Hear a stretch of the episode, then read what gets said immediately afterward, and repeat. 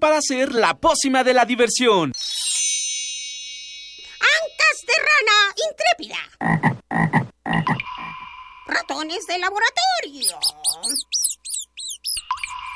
Plumas de pollo creativo. Mm, medio litro de carcajadas. Y listo.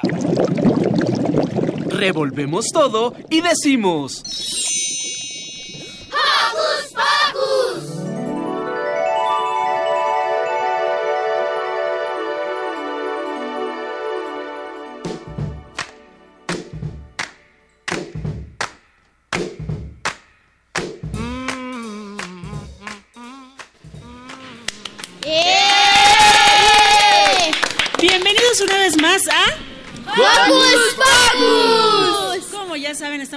transmitiendo desde la Feria Internacional del Libro del Palacio de Minería.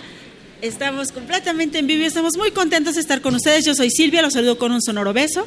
Yo soy Lucy y estoy muy feliz de estar aquí con ustedes.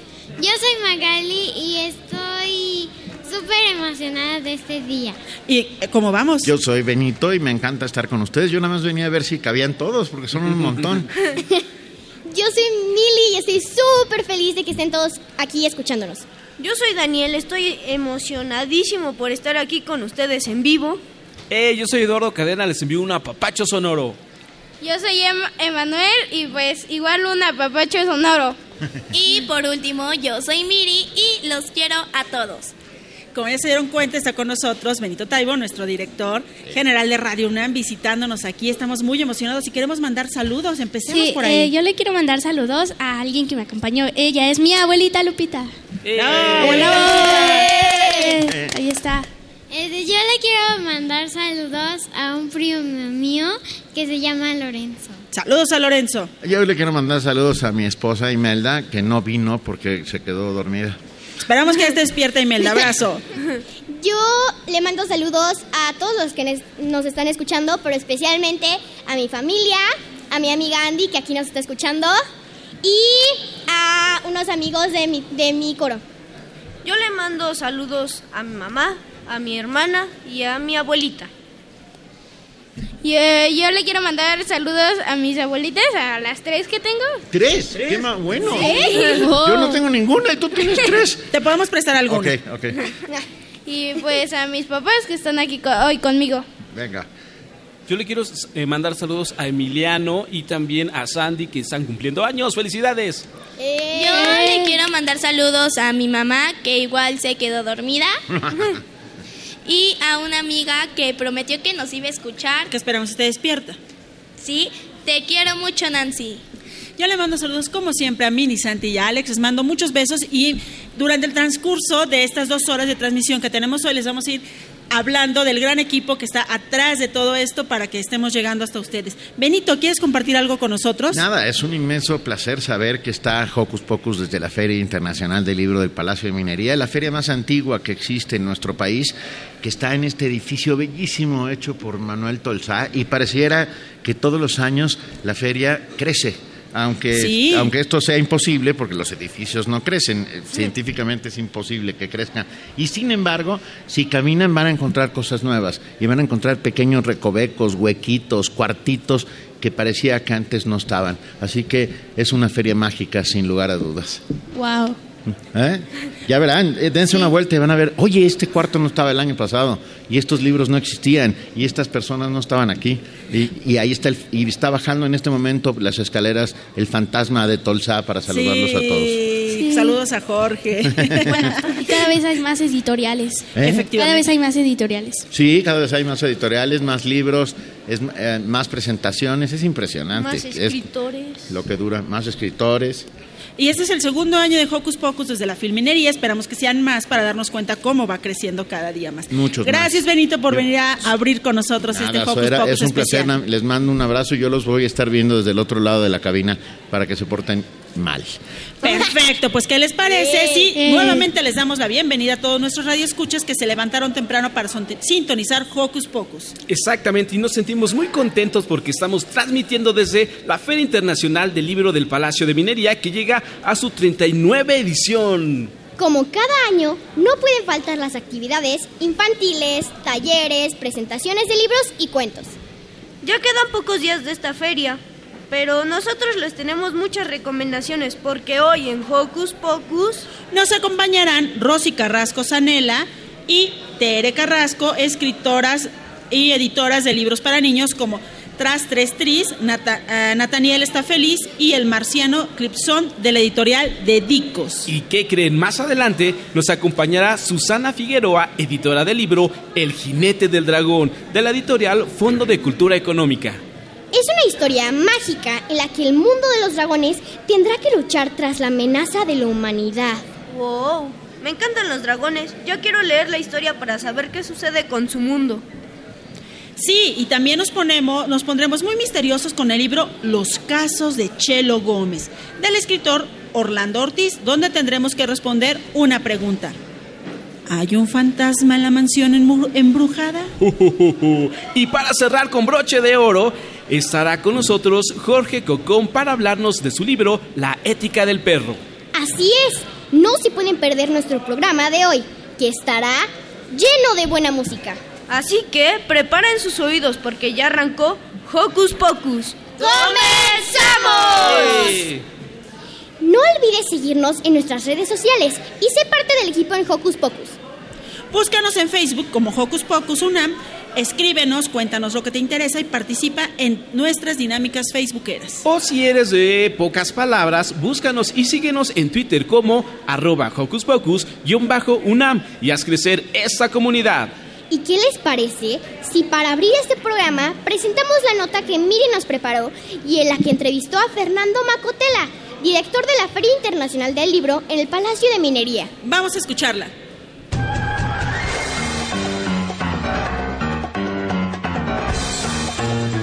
Investigaciones Especiales de Hocus Pocus presenta.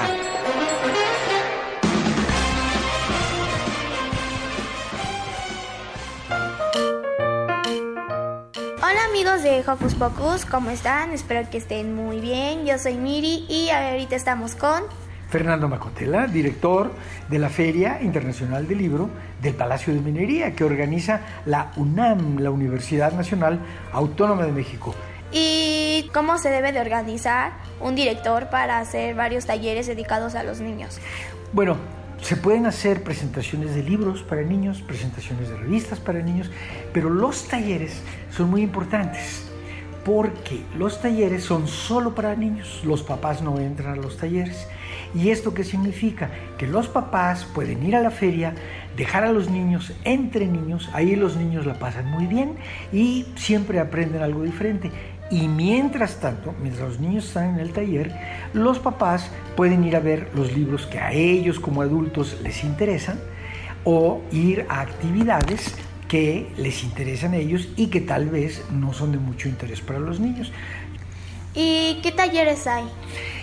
Uy, hay muchos talleres. Hay algunos talleres para los más chiquitines que dicen cómo hacer un librito, cómo hacer una guirnalda, cómo hacer un reilete. Eh, en fin, es algo para, para usar las manos al servicio del cerebro, ¿verdad? Y luego hay otros talleres para niños más grandecitos en donde les dicen más o menos cómo se escribe un cuento, cómo se lee un libro. Tú me dirás, bueno, pues un libro se lee, uno abre el libro y se pone a leer. No, no, hay ciertas pequeñas mañas, vamos a decir, técnicas eh, eh, para leer mejor los libros, para aprender a leer mejor, porque el libro debe ser una costumbre, no nada más un instrumento de la escuela. ¿verdad? Cuando el libro se vuelve una costumbre y uno deja de lado los libros de la escuela porque ya acabó la tarea, muchas veces uno dice, bueno, ahora me voy a leer mi libro. El libro de las aventuras de Tom Sawyer, que tanto me está gustando, eh, aquel, aquel, libro de eh, eh, La Vuelta al Mundo en 80 días, de Julio Verne. Hay montones y montones de libros clásicos para niños, pero hay muchos libros modernos que, como yo hace mucho que yo no soy niño, pues ya no los conozco bien. pero los niños sí los conocen. Muchas gracias. Por nada y muchos saludos a los amiguitos de Hocus Pocus. ¡Hey! Si te gusta navegar por las redes sociales, síguenos en Facebook y danos un like. Encuéntranos como Hocus Pocus Unam.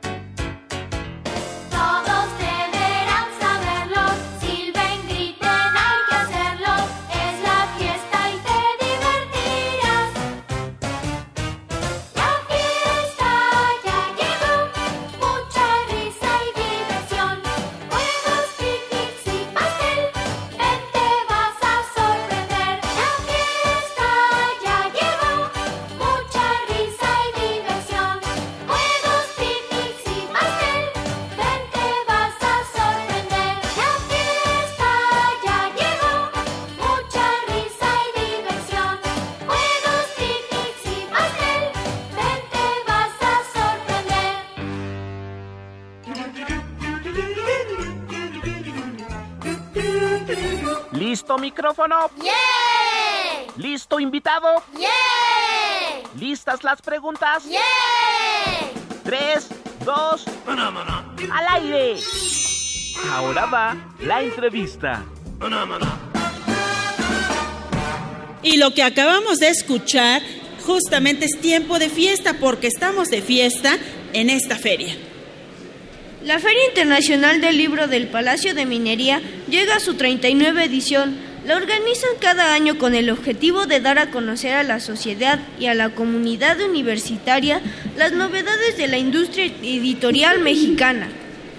Es por eso que hoy abrimos micrófonos al talento mexicano para presentar sus libros y proyectos que tienen dirigidos a los niños. Así es, por eso ya se encuentra con nosotros Rosy Carrascos Sanela, escritora de libros como Tras, Tres Tris, Nathaniel está feliz y El Marciano Cliptón de la editorial Dedicos. Una de las cosas interesantes de estos libros son sus ilustraciones, ya que están acompañadas de títeres. ¡Wow! Además, cabe resaltar que la ilustradora del libro es Margarita Carrasco, hermana de Rosy. Todo queda en familia y nosotros estamos ya felicísimos aquí con nuestros títeres que en un momentito más en nuestras redes sociales los van a subir. Yo tengo por aquí la luna, ¿tú qué tienes, Mili? Yo tengo la estrella. Por allá, Dani. Yo una gotita. Yo a un bebé muy simpático. Y eh, Rosy tiene el sol y tiene al marcianito que se llama Clipson. Clipson. Bienvenida, Rosy. Ay. Platícanos qué onda con estos maravillosos títeres, estos libros, este proyecto mexicano para niños. Pues mira, estamos muy contentas aquí de estar en este programa y sobre todo que pues siempre habíamos querido hacer algo para niños, algo sencillo, bueno, bonito, barato y bueno, pues ya este cumplimos 30 años de estar eh, eh, diseñando todos los títeres de muchos, muchos modelos. Nada más que ahora lo bonito es que mi hermana Margarita es la escritora de los cuentos y hemos hecho una mancuerna maravillosa. Ella los escribe y yo los ilustro y, y interviene. los títeres? Ajá, y los títeres los son diseño propio, sí, yo los diseñé. Y cuéntanos, ¿por qué decidiste hacer títeres para estos tipos de libros?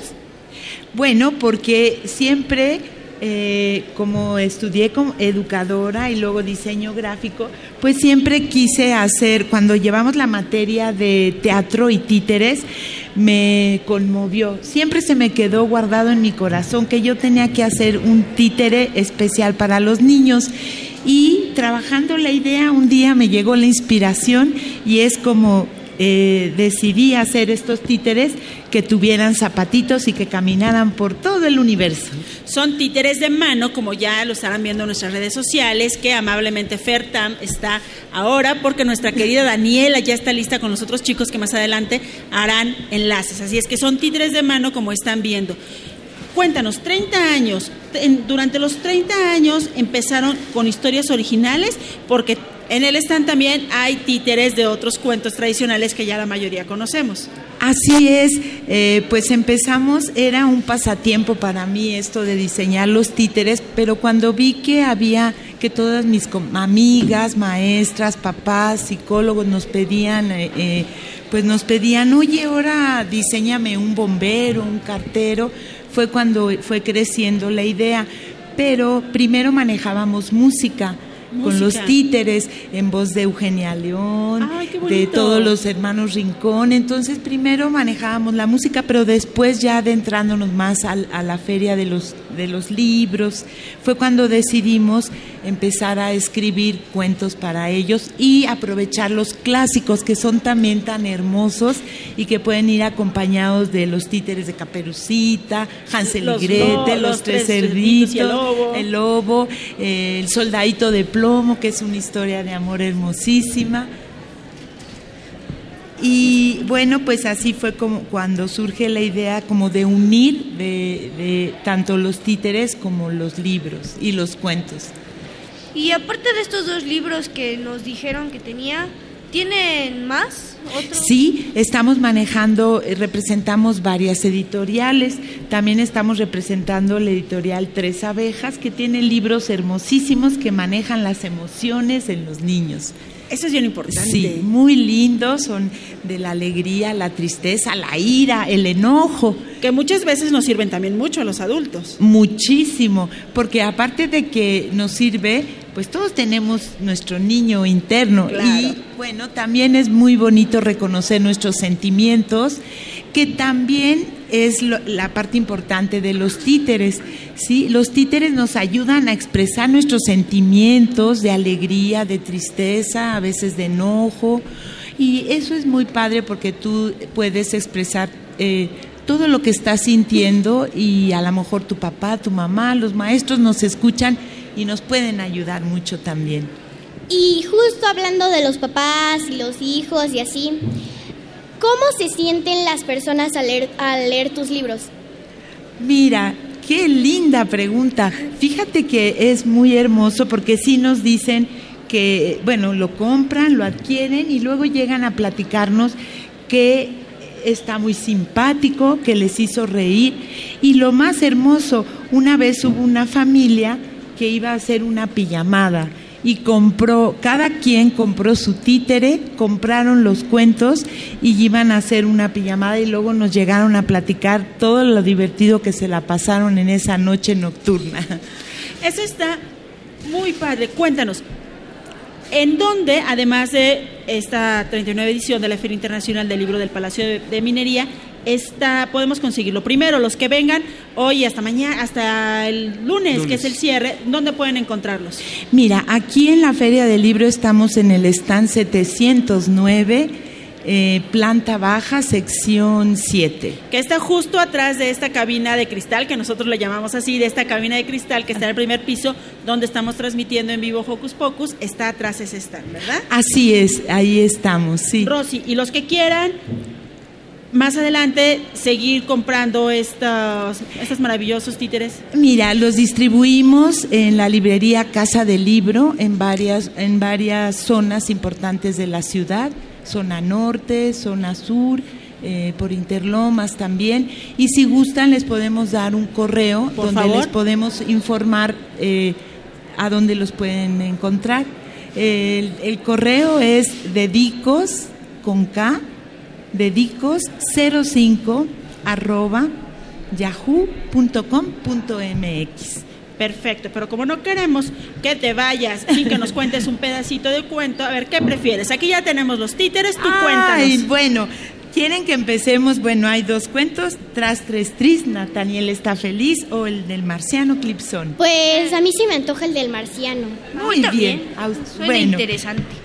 El marciano, el marciano, el cuento es del marciano Clipson y comienza describiendo cómo es el marciano. El marciano es de color verde, sus ojos negros y soñadores y su sonrisa espaciosa le ocupa casi toda la cara y le hace cosquillitas en las orejas. Pero ¿qué creen? Clipson nació de un eclipse solar, cuando el sol y la luna se unieron en amor en el cielo. De ahí su nombre, Clipson. Y su papá es el sol Pietro y su mamá la luna Daniela. Clipson vive en Marte y le gusta coleccionar estrellas de todo el universo y de todo el cielo. Esas estrellas tienen muchos picos, una, uno, dos, y el marciano es muy feliz coleccionándolas. Pero ¿qué creen? Un día por alcanzar una estrella muy, muy, muy lejana, tan lejana, tan lejana, y entre más se acercaba, menos la alcanzaba, pero entonces entró al planeta Tierra, chocó contra un árbol, ¡push! y su cabeza giró, porque saben, el marciano gira su cabeza. ¡Qué mundo tan extraño! Uy, veo que las flores están prendidas del cielo. Y si ustedes quieren saber qué sucede con este marciano que vino a parar a la Tierra y que entró chocando con un maravilloso y verde árbol, compren el libro. Así es. Clipson de Margarita Carrasco en la editorial de Dicos, que están preciosos, ya nos dijeron dónde están. Recuerden si quieren, Mili, Mili, perdóname. Y ahora los invitamos a escuchar. Ah, danos un segundo. Queremos primero darle las gracias a Rosy, que vino a compartir esto con nosotros. Y bueno, por favor, de verdad, chéquenlo en nuestras redes sociales. Están padrísimos para que se diviertan nuestros niños, para que conozcan más de estas historias originales de las hermanas Carrasco con estos títeres maravillosos. Y también si quieren títeres para contar esos cuentos tradicionales que todavía nos encantan tanto, pueden venir a Dedicos y comprarlos. Rosy, muchísimas gracias. Muchas gracias a ustedes. Los esperamos con mucho gusto aquí en el stand 709 de Dedicos. Claro, gracias. gracias. Mili. Hasta luego. Y los invitamos ahora sí a la nota de Magali.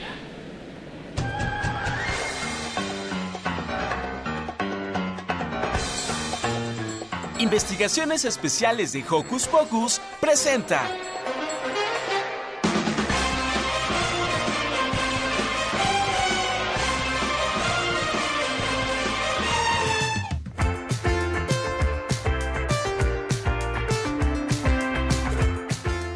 Hola amigos, estoy en la 39 Feria Internacional del Libro en el Palacio de Minería.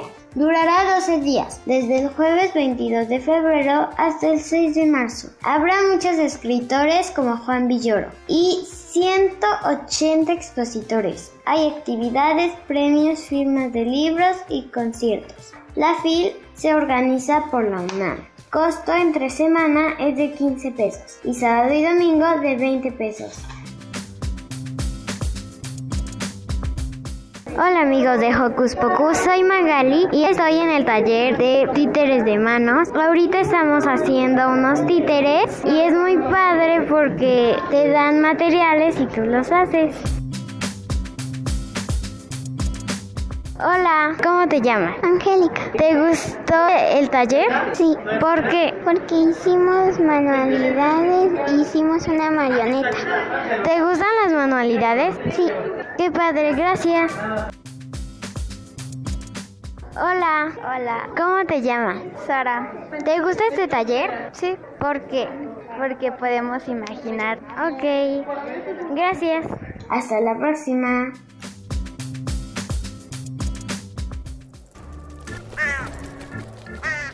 ¡Hey! Sé parte de Hocus Pocus y busca nuestras redes sociales. En Twitter somos Hocus Pocus-UNAM y en Facebook Hocus Pocus Unam.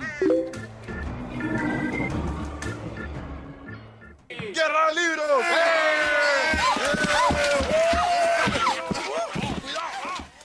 Hola, estamos en... Bueno, soy Magali estamos en Zorro Rojo. ¿Cómo te llamas? Hola, ¿cómo estás Magali? Soy Raúl Mota, soy promotor editorial y tallerista de libros del Zorro Rojo. ¿Por qué se les ocurrió llamar así a la editorial? Bueno, eso se lo tendríamos que preguntar a los socios fundadores y al director editorial, pero te puedo dar una pista. En Libros del Zorro Rojo nos gustan mucho las fábulas. Nos gustan mucho las fábulas. Tenemos, eh, por ejemplo, las fábulas de La Fontaine, fábulas 99 fábulas de Ambrose. Y en las fábulas los animales adquieren eh, ciertas eh, personalidades humanas, ciertas conductas humanas. Y el zorro, el zorro es un animal astuto y elegante. Entonces queremos que en nuestro catálogo esas características son, sean las que estén expuestas en toda nuestra línea editorial. ¿Con qué oferta infantil cuentan? Tenemos un amplio catálogo eh, de literatura infantil, desde clásicos eh, literarios, literatura contemporánea y actual, todo ilustrado. La línea editorial que tenemos es eh, tratar de hacer que los artefactos literarios conversen con la plástica, para darles nuevas dimensiones de lectura a los libros. Ahorita estuve viendo varios libros que usted me ha dado y pues realmente vi un libro que me llamó mucho la atención y se llama Miles de gatos. ¿De qué trata eso y de qué época es? No me hables de usted. somos amigos de aquí, todos en Zorro somos amigos. Eh, Millones de gatos es, es, un libro muy interesante de Wanda Gag. Es considerado uno de los primeros libros infantiles ilustrados. Es de 1928. Es una historia de dos, eh, dos ancianos que eh, empiezan a sentirse solos después de mucho tiempo de vivir juntos y eh, quieren encontrar una mascota, pero quieren tener la mascota más hermosa que, que hay. Entonces deciden tener un gato y millones de gatos se, se reúnen en un, en un prado para decidir quién es el gato más bonito. Al final, ellos deciden tomar al gato, eh, al gato que parece eh, el más feo, pero que fue el único que no empezó a pelearse por el título de belleza de los gatos. Entonces es una fábula acerca de la belleza. La belleza, es, eh, la belleza no es algo que esté a la vista, al alcance. La belleza es una conquista y es un atributo de lo invisible. ¿Qué otros libros infantiles tienes? Bueno, eh, tenemos desde clásicos literarios como La Bella Durmiente y La Cenicienta, que son recuperaciones de ediciones de 1919 y 1920, ilustradas por Arthur Rackman.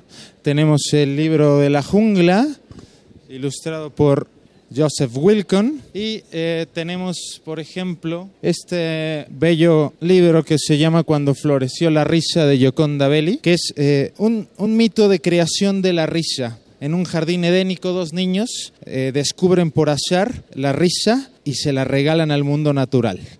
Bueno, muchas gracias por esta entrevista y dejarnos ver más y más y más libros.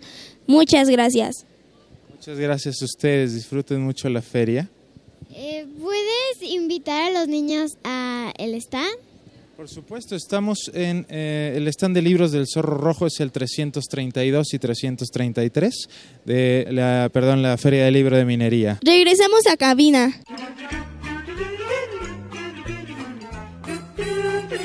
¿Listo micrófono? ¡Yeah! ¿Listo invitado? ¡Yeah! ¿Listas las preguntas? ¡Yeah!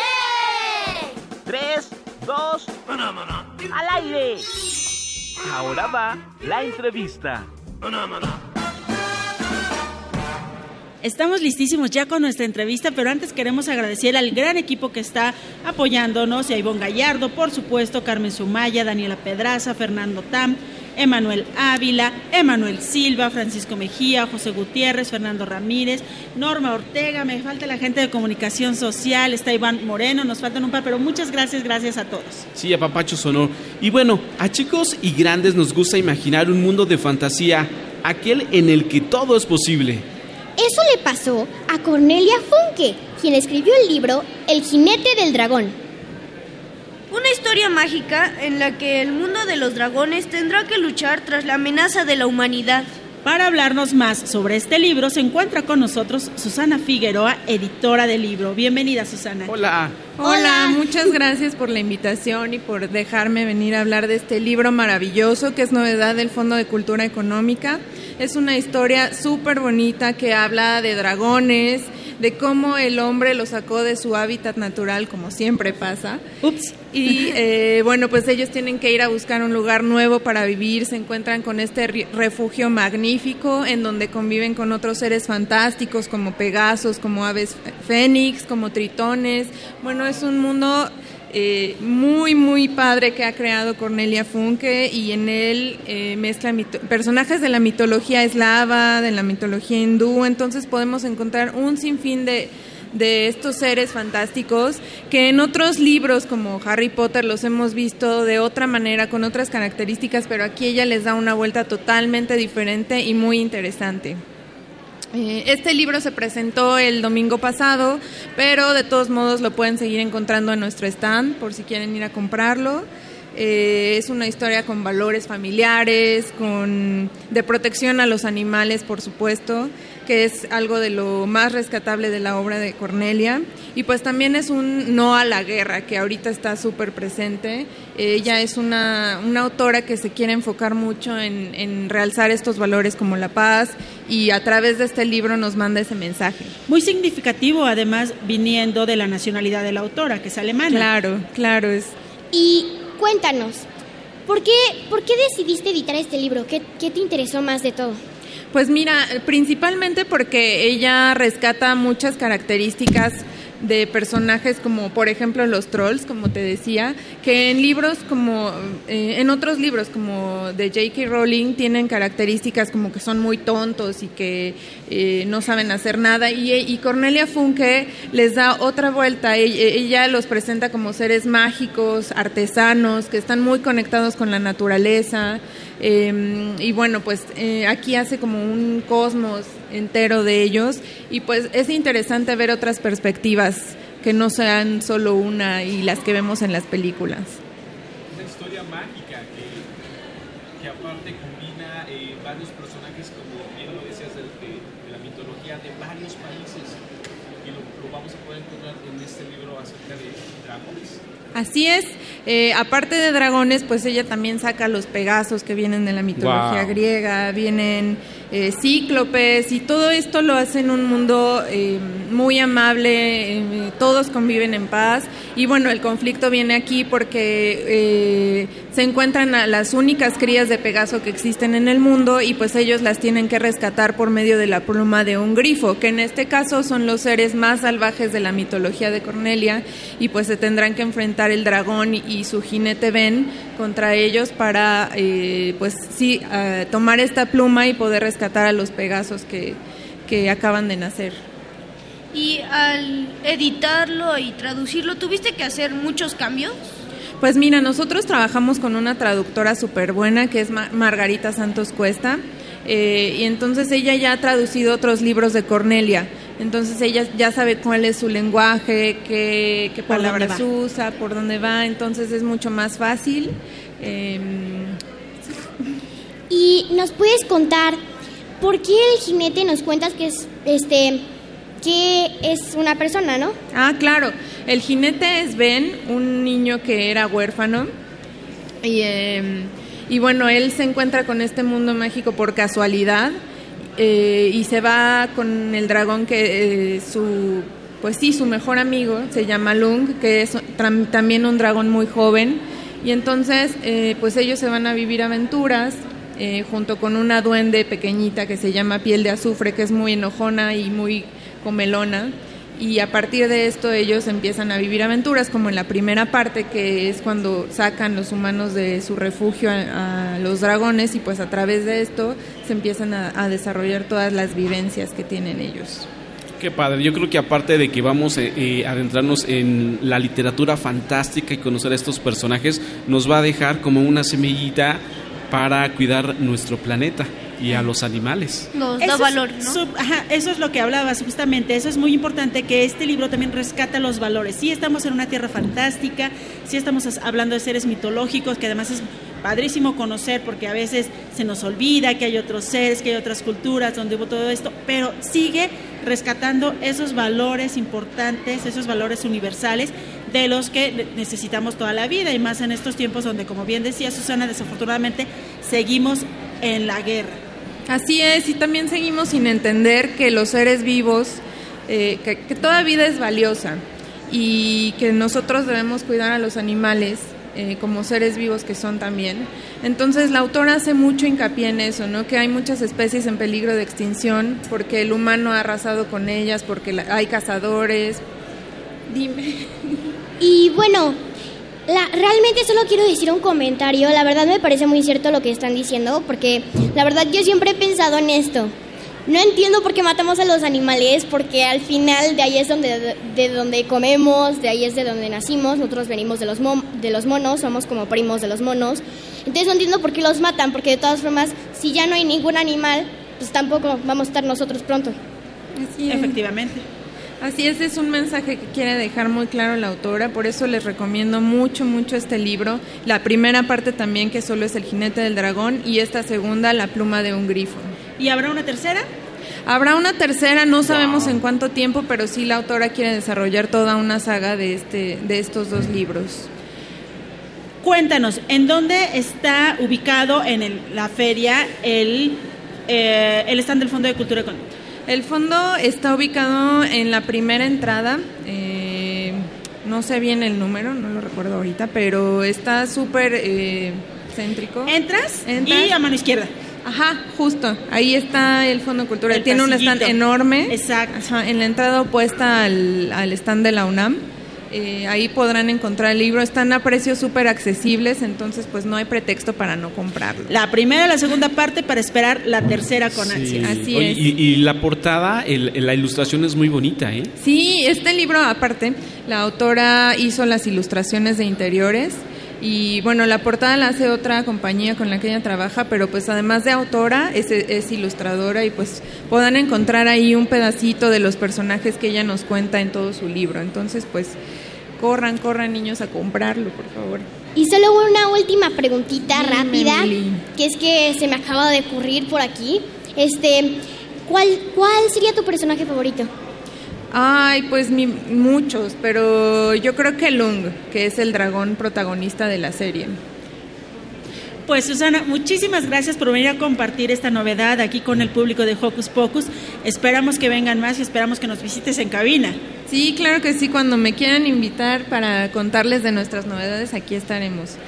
Pues muchísimas gracias, gracias. Susana y te invitamos a ti y a todos los que nos están escuchando a ir con nuestros compañeros al siguiente enlace. Hola amigos, soy Lucy y estamos aquí en la fil del Palacio de Minería en el stand de Selector.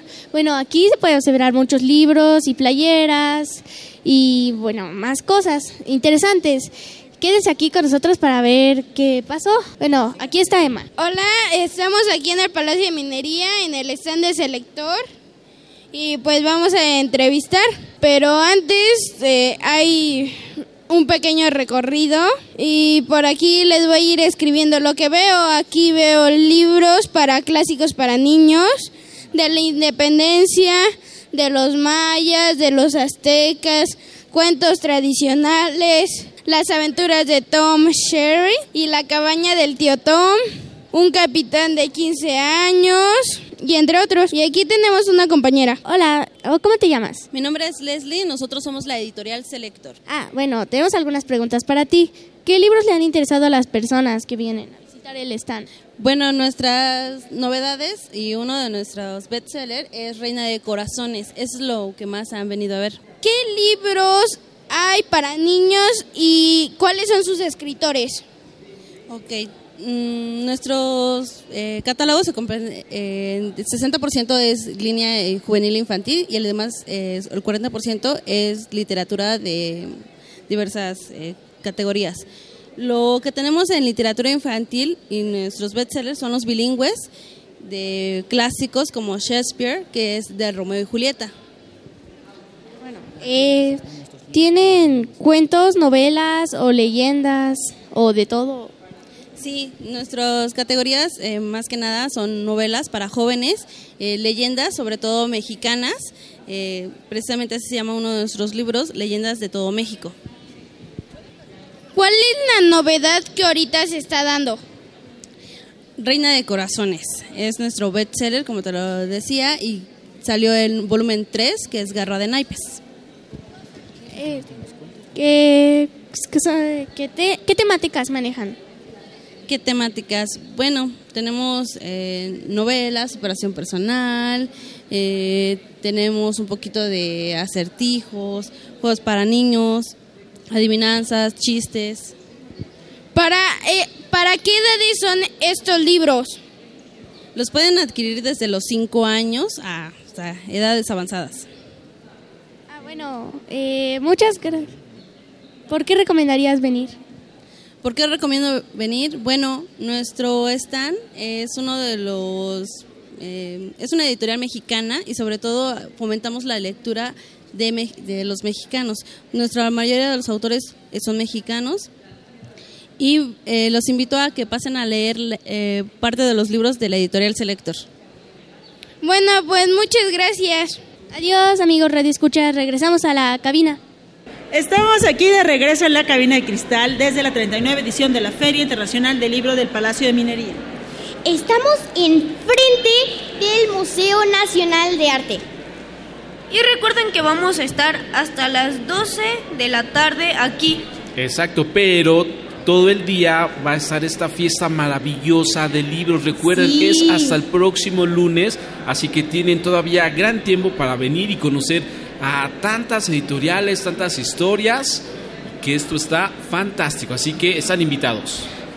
La Feria Internacional termina su edición 39 el próximo lunes. Parvadas de Papel, que es el programa institucional de Radio UNAM que se está transmitiendo los fines de semana también básicamente de 5 a 7, va a estar desde el Salón de la Autonomía hoy, mañana y el próximo lunes. No se lo pierdan, hoy toca la conducción de Luisa Iglesias y Héctor Castañeda, por supuesto bajo la producción también de nuestra compañera Ivonne Gallardo. Y nosotros tenemos música para ustedes, pero antes... Nos tenemos que despedir Dani y yo, pero vamos a estar afuera haciendo entrevistas para editoriales. Exacto, es bien importante que ustedes también conozcan a través de sus oídos, a través de Hocus Pocus, todo lo que hay aquí y eso es lo que nosotros queremos presentarles. Exactamente, así que no se pueden perder esta transmisión especial porque estamos completamente en vivo y todavía tienen pues un poquito más de una hora por si andan por aquí cerca. ¿Estábamos Eh, cerquita de qué metro, Daniel? ¿De qué metro estamos cerquita? Bellas Artes. Eso, a unos pasos de Bellas Artes, de este maravilloso centro histórico, porque aparte la arquitectura de este recinto es maravillosa, Sil, es increíble. Efectivamente pueden venir y no solo disfrutar de los libros, sino también del Palacio de. Minería, de sus talleres, bueno, de los talleres que hay, como ya nos decía Fernando Macotela al inicio de esta transmisión. Hay muchísimos talleres especiales para ustedes, hay presentaciones también para sus hermanos mayores, para sus papás, hay libros, arquitectura, ustedes pueden disfrutar de todo por un módico precio que cuesta la entrada, tienen un mundo de posibilidades.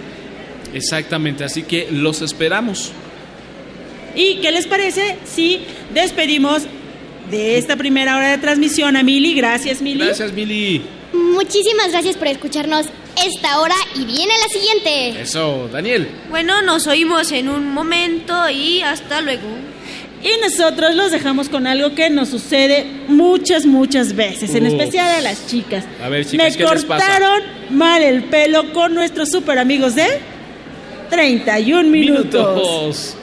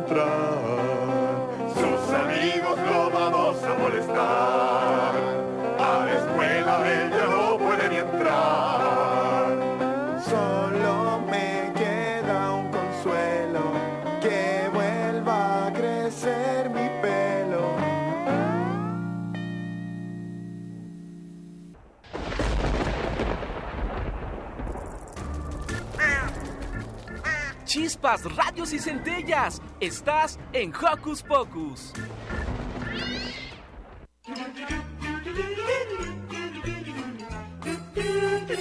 ¿Listo micrófono? ¿Listo invitado? ¿Listas las preguntas? Tres, dos, al aire. Ahora va la entrevista. Y continuamos aquí en la 39 edición de la Feria Internacional del Libro del Palacio de Minería en Hocus Pocus y le damos la bienvenida a las conductoras del segundo bloque, a Miri. Hola Miri. Hola. Maggie. Hola Maggie. Hola. Y comenzamos. Bueno, pues en la feria, en la feria del libro en el Palacio de Minería encuentran libros para todas las edades y todos los gustos. Para aquellos amantes del misterio y las historias de detectives, les tenemos el libro ideal, Los casos de Chelo Gómez, el escritor del escritor Orlando Otis. Chelo es una niña muy lista que quiere parecerse a su ídolo Sherlock Holmes, el inmortal detective. Además, llegará al rescate de todo aquel que necesite de su ayuda para resolver un misterio como ¿quién le robó sus cuadernos a Medardo?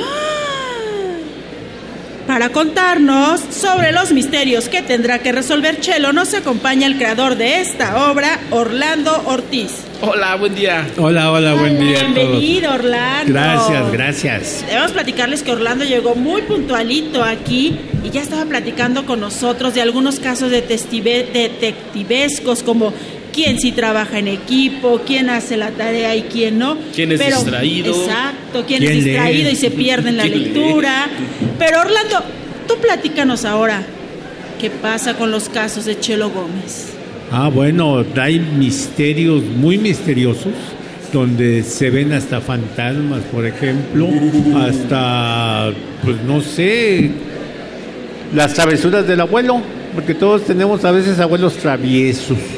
Ah, y sí. ella tiene un abuelo que le gusta comer dulces y no debe comer dulces, pero come dulces y la, la mamá, o sea, la hija del abuelo, y todo el mundo le dice que no coma dulces y le dicen al de la tienda que no le venda dulces y a los vecinos que no le den dulces, pero él siempre está ahí un dulce.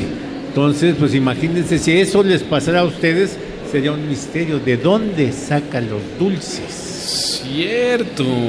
Y es que los abuelitos, así como yo, por ejemplo, este, somos medios traviesos, o somos como niños, como niñotes. De repente sí, cierto, Hacemos- son medio traviesos, eh, desobedientes de repente, Desobedientes, sí. pero muy alegres. Caprichosos. Caprichosos de repente. sí, sí. Así como los niños. Sí, como que ¿Sí? se- nos volvemos niños cuando vamos Sí. creciendo, ¿no? Llegamos a una etapa donde creemos que somos adultos y después, afortunadamente, regresamos a ser niños. Pues sí. Así ustedes son también así, caprichosas. Ah, en este, ocasiones. ¿Traviesas? A veces. A veces. Bueno, así también son los abuelitos, ¿no? Y, y- pero luego hay casos como el de la mansión misteriosa. donde ¿Qué una amiga ahí? de, de, de Chelo de repente se le va una pelota a es- una casa abandonada, entra y sale horrorizada, así gritando. "¡Ah, ah, ah!". Le dicen, ¿qué te pasa? Dice, un fa- fa- fa- fantasma.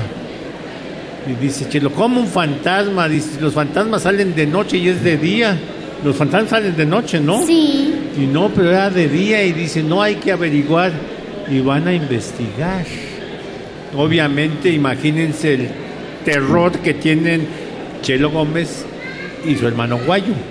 Ah, es ahí donde inician lo- este caso. Es, como un caso, ¿no? Se vuelve es un, caso. caso, es otro caso resolver. también, así como el del abuelito que fue el caso de resolver de dónde sacaban los dulces y lo resuelve. Y otro el de quién tiraba la basura, quién regaba la basura que estaba ya recogida en bolsas en la escuela.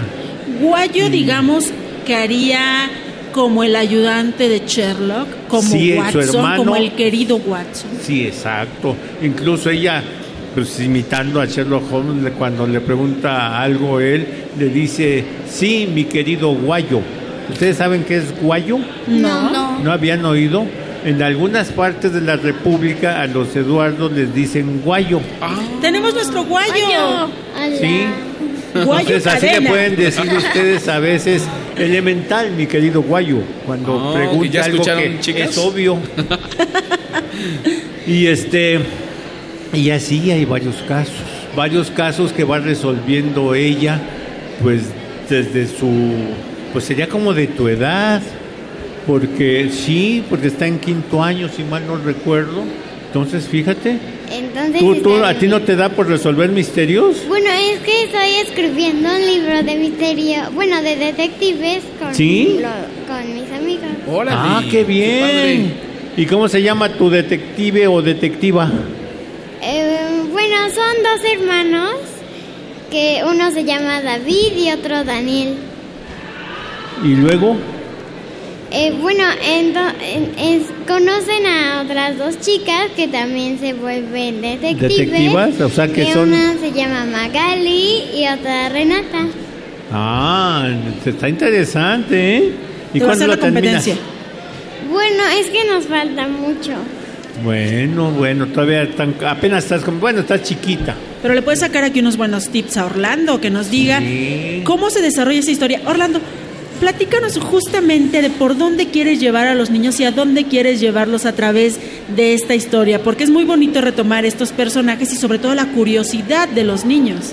Eso, precisamente a la curiosidad, a que despierten, que estamos rodeados de misterios, de cosas que a veces no nos, no nos explicamos, no entendemos. Y pues no sé, estamos acostumbrados a que todo lo vemos o en la Wikipedia o en la tablet o en todo así claro. y no nos ponemos a investigar. Eh, obviamente Chelo es una niña de una de extracción media, no tiene tablet, no tiene de celular, creo que ni computadora, no, no he ido a su casa, pero creo que no tenía computadora tampoco. Pero ella siempre se las ingeniaba, siempre buscaba la forma de divertirse, de averiguar cosas, de aprender más. Entonces, es este pues una forma de, de encontrarle otro aspecto a la vida. Que vean que no es necesario tener tablet o Claro. celular para divertirse. Por ejemplo, aquí Magali que, que ya, ya está escribiendo un libro y de misterio. Es bonito, ¿no? Escribir y estar inventando, se imagina uno cosas. Y entonces, esa manera, ella también trata de ayudar a los niños, a las niñas, a las compañeritas de la escuela, de cosas que se le presentan, por ejemplo, a una que se le pierde un dije que quería mucho porque se lo había dado su abuelita y de repente lo pierden en la escuela y dicen, ¿quién se lo robó? No, pues a lo mejor no es que se lo robara y comienzan a averiguar, a investigar y en eso le ayuda también, aparte de su hermano, Guayo, una perrita que se llama Llegosola. Llego sola. ¿Quién sabe por qué se llamará así? Otro caso a investigar. Otro caso, no, pero ese sí lo sabía ella ya ¿Ah, sí? ¿Cuál era?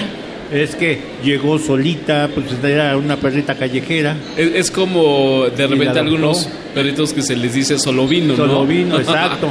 Nada más que esta la versión La versión de perrita. de perrita. El otro es solo vino porque es perrito y esta como es perrita llegó sola. Ok. Entonces Ya sabemos ya, otro. ya la perrita le ayuda mucho porque tiene buen olfato. Y Entonces es así como va ayudándola a, a resolver casos. ¿Y cuántos casos resuelve Chelo Gómez durante toda la trayectoria del libro?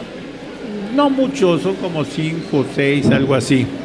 Pero pues a lo mejor vienen más, porque pues imagínate, apenas está en quinto de primaria.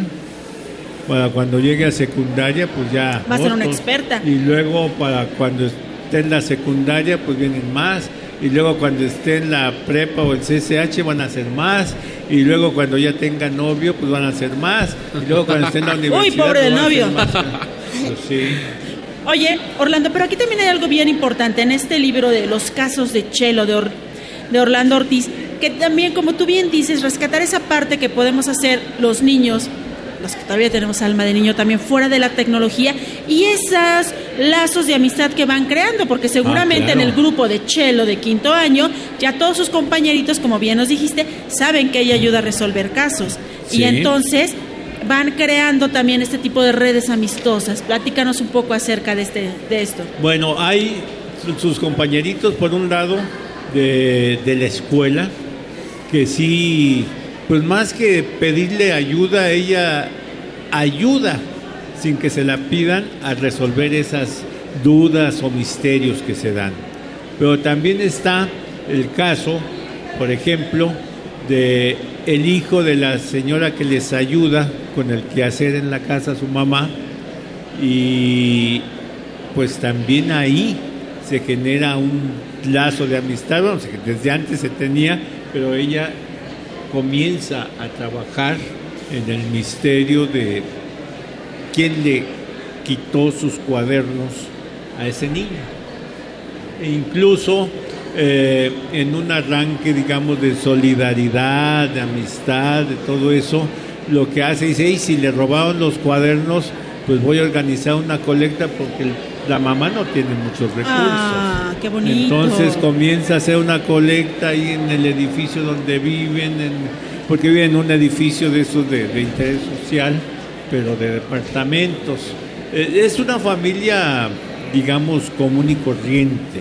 La mamá pues vende cosas de esas en- de- de- para que juntan señoras y les venden objetos, etcétera, etcétera, para, ayudar con el gasto. El papá pues, es un empleado, tienen un abuelito ahí y toda la familia, digamos, es, es de, de ingresos medios.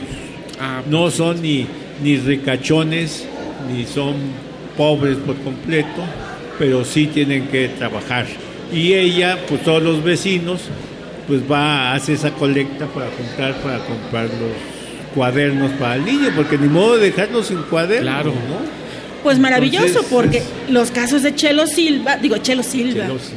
Mi mamá, saludos a mi madre. Besos, besos a mi mamá. Ya quería decir que fuera de la- de su familia. Sí, que tiene que ver con, con otra cosa y otras canciones. De hecho, Silvia, adivina qué. ¿Qué? Dicen que si dices el nombre de una persona, es que está pensando en ti. Ay, qué horror, porque yo creo que ella ya, Ya, está en otro ya, mundo, pero, tiempo. pero mi mamá seguramente sí está pensando en que no le mande saludos al inicio del programa. Por eso me acordé de Chelo Silva y de ello. Pero lo que yo quería decir es que en este libro de Orlando Ortiz, Los casos de Chelo Gómez, no solamente nos habla de eh, cómo investigar, sino justamente también de estos valores, de todo lo que pueden hacer los niños, de todo lo que los niños podemos apoyar y podemos retribuir a nuestra familia, a nuestra sociedad y de todas las cosas que podemos hacer para tener un mundo mejor. Y además, este, identificar si, si- no sé si se han dado cuenta ustedes, niñas, que a veces su abuelito habla de una manera que ustedes dicen, ¿de qué está hablando? Sí cuando cuenta las historias de cuando era joven y después como que cua- esto sirve para dormir, la verdad. Ah, sí, se duermen. Bueno, Sí. pero por ejemplo, imagínense que su abuelito de repente brinca cuando están ahí y dice calmantes montes, alicantes pintos. Pájaros Van a decir, ¿qué es cantantes. Pájaros cantantes, dijo un zancudo cuando volar no pudo porque una pata se le atoró y otra se le hizo nudo. ¿Ah? Ah, verdad. Ah, verdad. eh. Tienen que estar busas, niñas. Entonces, busas. Hay esa separación natural, cosas que nos tocó ver a los adultos y muy adultos y ya los niños no.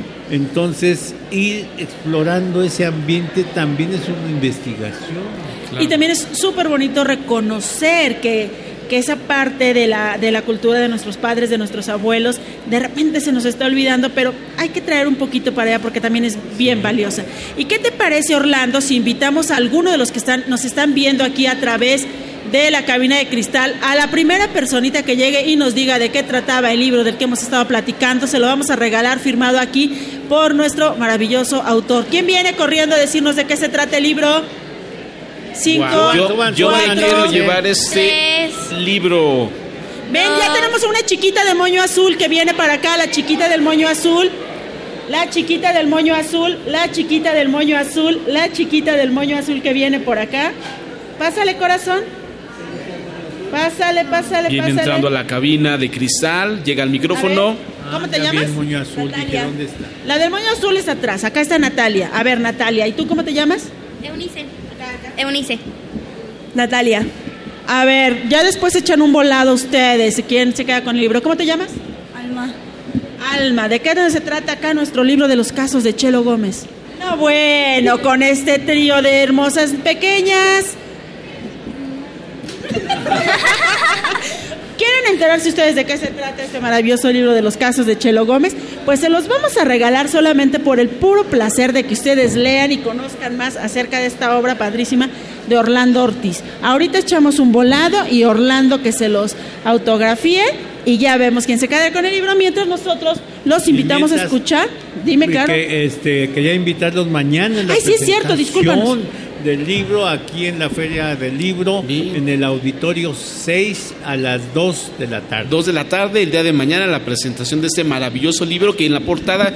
eh, ¿Nos platicas rápido Ay, quién claro. viene en la portada? Es una no es de ilustraciones de, de una dibujante argentina excelente de prestigio internacional, entonces las ilustraciones son muy, muy buenas. Perfecto. Ya, y el texto además pues, es increíble. ¿verdad? claro que sí, aquí ya platicamos de él.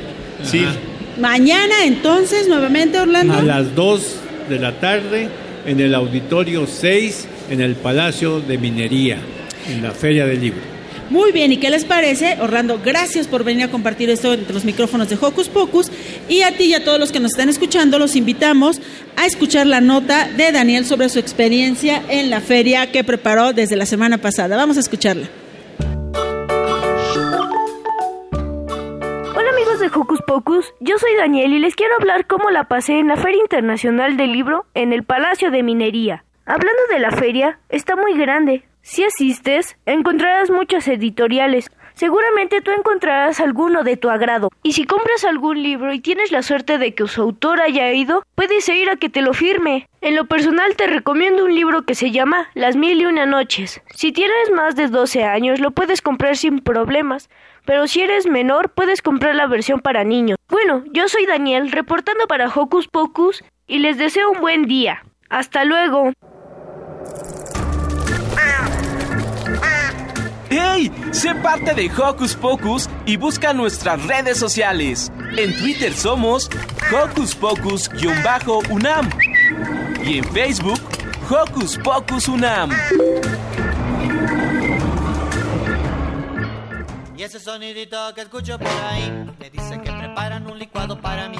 Y ese sonidito que escucho por ahí me dice que preparan un licuado para mí. La licuadora, la licuadora,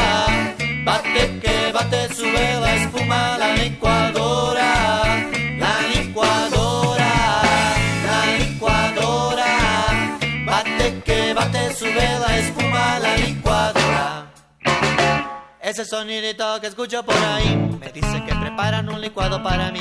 Y ese sonidito que escucho por ahí me dice que preparan un licuado para mí. La licuadora, la licuadora, bate que bate, sube la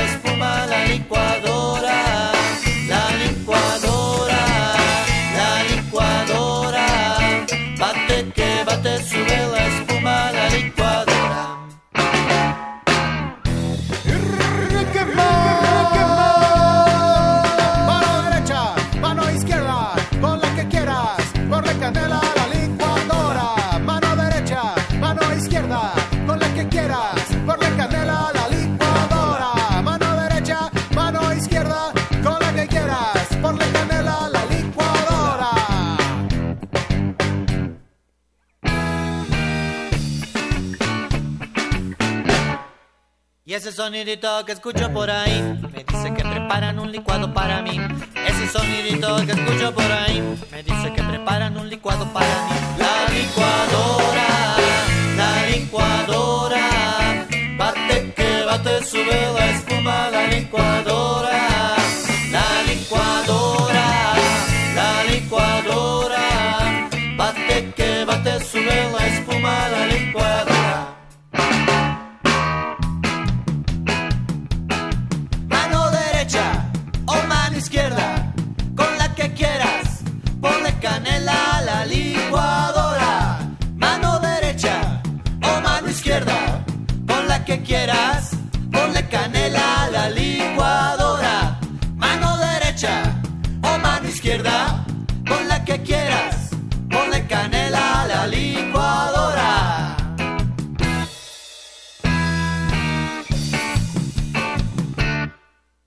Y ese sonidito que escucho por ahí me dice que preparan un licuado para mí.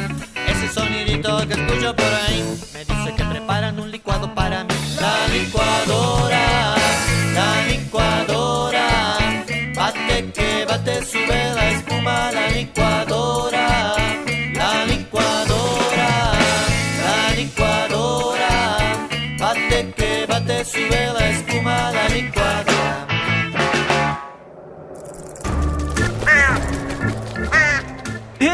Sé parte de Hocus Pocus y busca nuestras redes sociales. En Twitter somos Hocus Pocus-UNAM y en Facebook Hocus Pocus UNAM. Yo soy Daniel, estamos aquí en Artes de México con... Eh, Víctor Hernández. Mucho gusto. ¿Qué libro tiene para niños? Eh, tenemos, para niños tenemos una colección que se llama Libros del Alba, que cuenta desde cuentos muy sencillos, eh, sobre, todo lo- sobre todo el idioma, el náhuatl, mazateco, mixteco, que lo que hace Artes de México es dar impulso a la lengua materna. ¿Qué idiomas y lenguas tienen para niños? Tenemos, mira, tenemos mazateco, otomí, purépecha, maya, inglés. Tenemos también ñañú, que es una lengua que viene de Tlaxcala también, como es lo que tenemos aquí. Tenemos mixteco, maya también. Y cuéntanos, ¿cuál es la diferencia entre los idiomas y las lenguas? Ah, yo no le veo una diferencia, más bien creo que es, la- es lo mismo para mí. Un idioma es una expresión lingüística y el idioma es lo mismo. Digo, no le veo mucha diferencia entre una y otra cosa. Tanto los idiomas como los libros, ¿qué tratan de transmitir para nosotros? Eh, la cultura en México, lo que tenemos como país, como raíz hacia el mundo exterior. ¿Y por qué Artes de México escogieron esos temas? Porque es lo que somos México. Somos tradición, arte, tra- eh, cultura, vaya. ¿De qué se trata el libro Juguete Tradicional? Está enfocado hacia la cultura en cuanto al juguete tradicional. Eh, el juguete tradicional mexicano tiene el enfoque cultural, eh, el artesano, cómo elabora la pieza, dónde se elabora la pieza. Es una cuestión histórica. ¿Qué necesita un juguete para ser tradicional? Eh, yo supongo que para que sea tradicional necesita ser un juguete hecho a mano, que tenga esa formación eh, del artesano, eh, la elaboración, cómo se elabora, en qué material. Eso es para mí un juguete tradicional artesano. Y hablando de tradiciones, ¿qué tipos de tradiciones tienen en sus libros? Eh, tenemos días de muertos, eh, nacimientos también. Ah, abarca toda una, una gama de, de temas la revista. Y, bueno, la, la revista es temática, vaya. ¿Qué ofertas tienen para nosotros los niños? Tenemos la oferta del 20% de todo nuestro fondo editorial. Si te llevas tres piezas, te llevas el 25% de descuento. ¿Qué otros títulos tiene? En general, eh, la revista es temática, manejamos de nacimientos, jesuitas, arquitectura, eh, hay libros de poesía, fotografía, diseño gráfico, o sea, bueno, una gama muy amplia de... ¿Y para niños? Para niños tenemos esta colección que se llama Libros del Alba, que como te comenté hace rato, manejamos tradición, eh, lengua, eh, cuentos breves, que igual te pueden interesar mucho. ¿Y cuál de estos libros les interesa más a los niños? Eh, el que tenemos aquí, que se llama Chocolate, que habla sobre el perro Xolescuincle, que es un perro que, bueno, existió en la antigüedad, en la época prehispánica, bueno, sigue todavía vigente este perro, y que aquí se le da como que un impulso, porque a veces tenemos la idea de que un perro europeo es de mejor raza, pero no. Tenemos también lo nuestro, lo que es, lo que es, lo que es México en cultura. y este cuento refleja esta parte de el perro Xolescuincle. Y bueno, muchísimas gracias y los seguimos invitando a que se pasen por aquí la editorial Artes de México. Gua- ¿Y por qué nos recomendaría venir a este stand? Por muchas razones, porque primeramente hay que aprender a conocer nuestro país, por el amor a la lectura y el impulso a la tradición mexicana.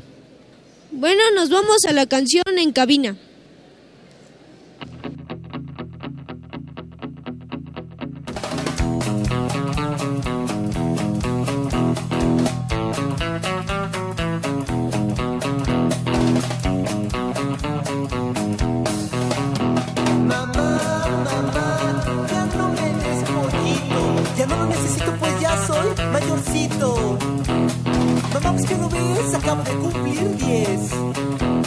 Mamá, pues que no ves, necesito unos tacos de res.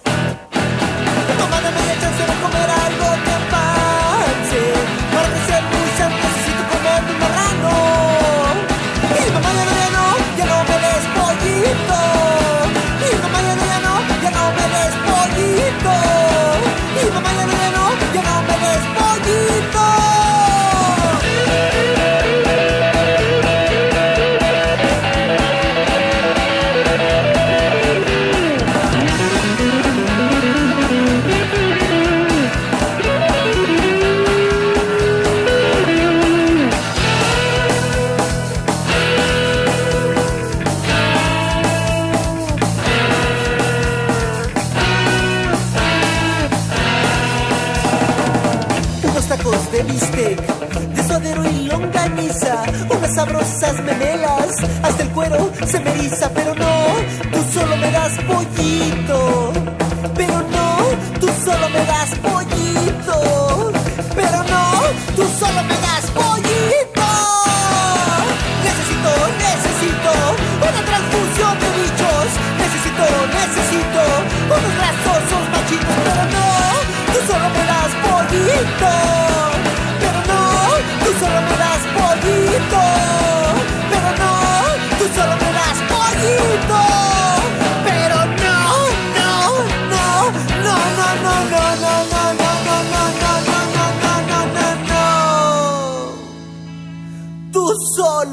das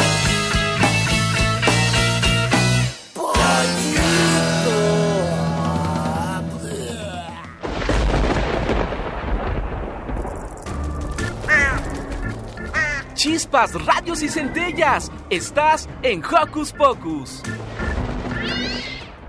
Y esa canción de nuestros queridos amigos de Yucatán, a Gogó Pollito. Y esa canción, por cierto, eh, va de cierta manera dedicada a ti, mi querida Silvia. Ups.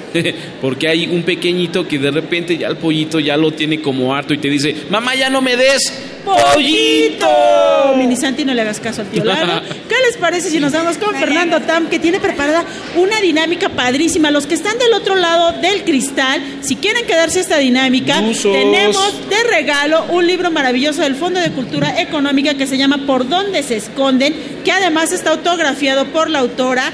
Quien quiera echar oreja para esto, tenemos un libro de regalo. Fer, ¿qué nos traes?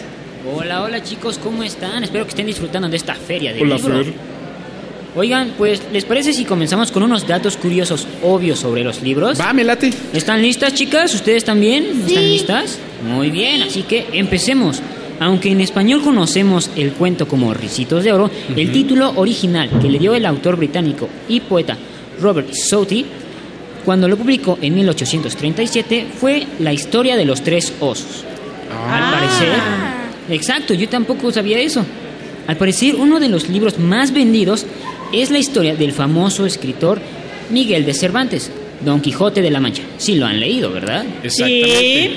¿Sí lo han leído, verdad, chicas? Ah, lo he intentado leer, pero la verdad es que no... ¿No te llama la atención? Exacto, no me llama mucho la atención. ¿Tú, Magali, sí lo has leído? Bueno, no lo he leído, pero me han contado de ¿De qué se trata? Vamos, ustedes de- pueden.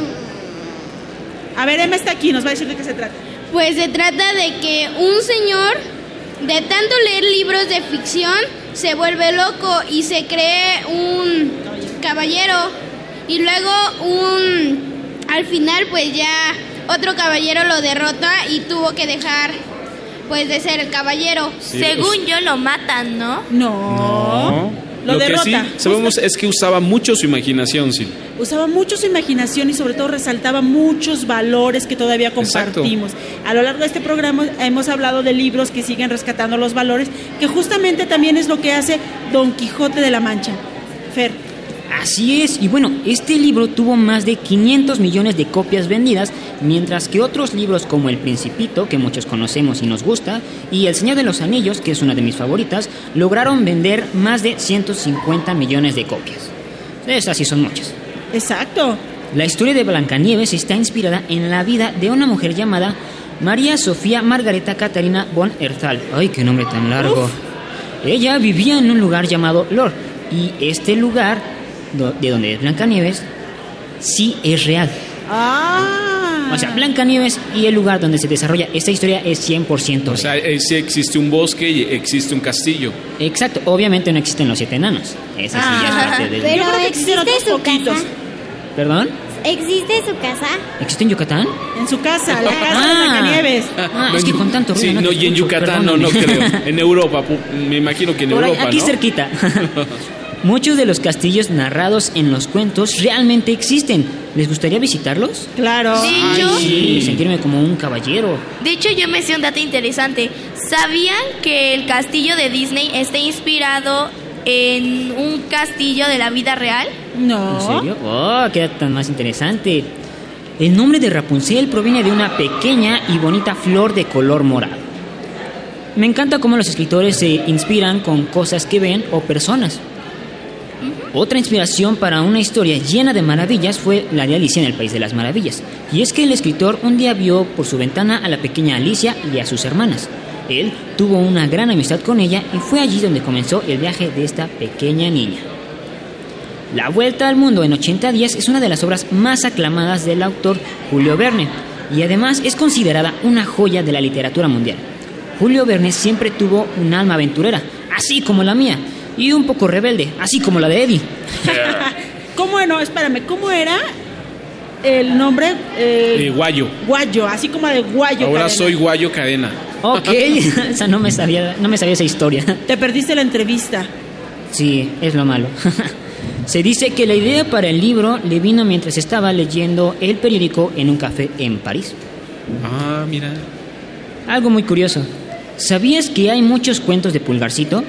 Algunos de los más conocidos son del escritor francés Charles Perrault, espero haberlo pronunciado Sí. bien. Y otro, el de los hermanos Grimm. No se sabe cuántas versiones de este cuento existen. Han de ser bastantes.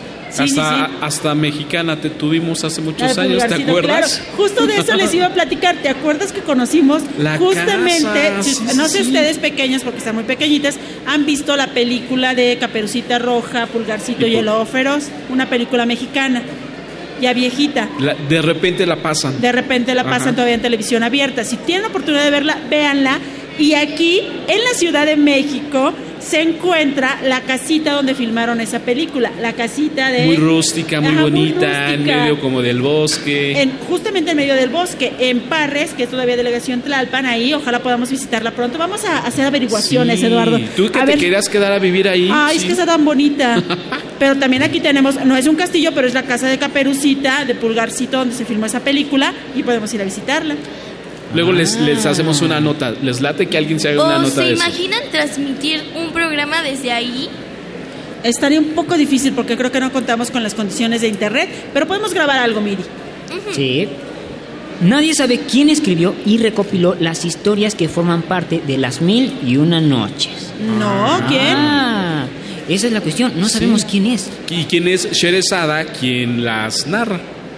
¿No? Al, al sultán. Exacto. Y bueno, para terminar con estos datos curiosos, el flautista de Hamelin está basado en leyendas o fábulas que se pasaron de generación en generación. Y en realidad no sabemos quién la escribió. Ya, Oye, hay- ya hay Fer. muchas versiones, hasta una Hay como de bastantes espantos. versiones y esa es una de mis historias favoritas. Oye, Fer, una pregunta. Claro. Ya se me olvidó qué le pasó al flautista. ¿Me lo recuerdas? Bueno, pues hace tiempo que no lo Leo, pero, ¿Pero que yo pasó? recuerde, sí logra... Logra sacar la plaga de- las- Ajá, todas las ratas. Sí, del- pero, pueblo. pero no le cumple el pueblo y entonces él en venganza pues hace, hace algo Ups. malo. Se llevan los niños del pueblo.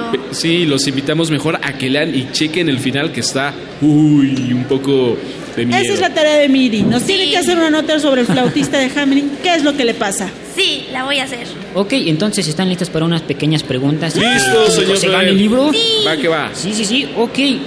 ¿Cuál era el título original de Recitos de Oro? Yo. No, no era Miri. Eh, los tres osos. Ositos. Los tres ositos. Muy bien. Medio punto, medio, Medio punto. punto. Medio y medio. Porque es la historia de los tres osos.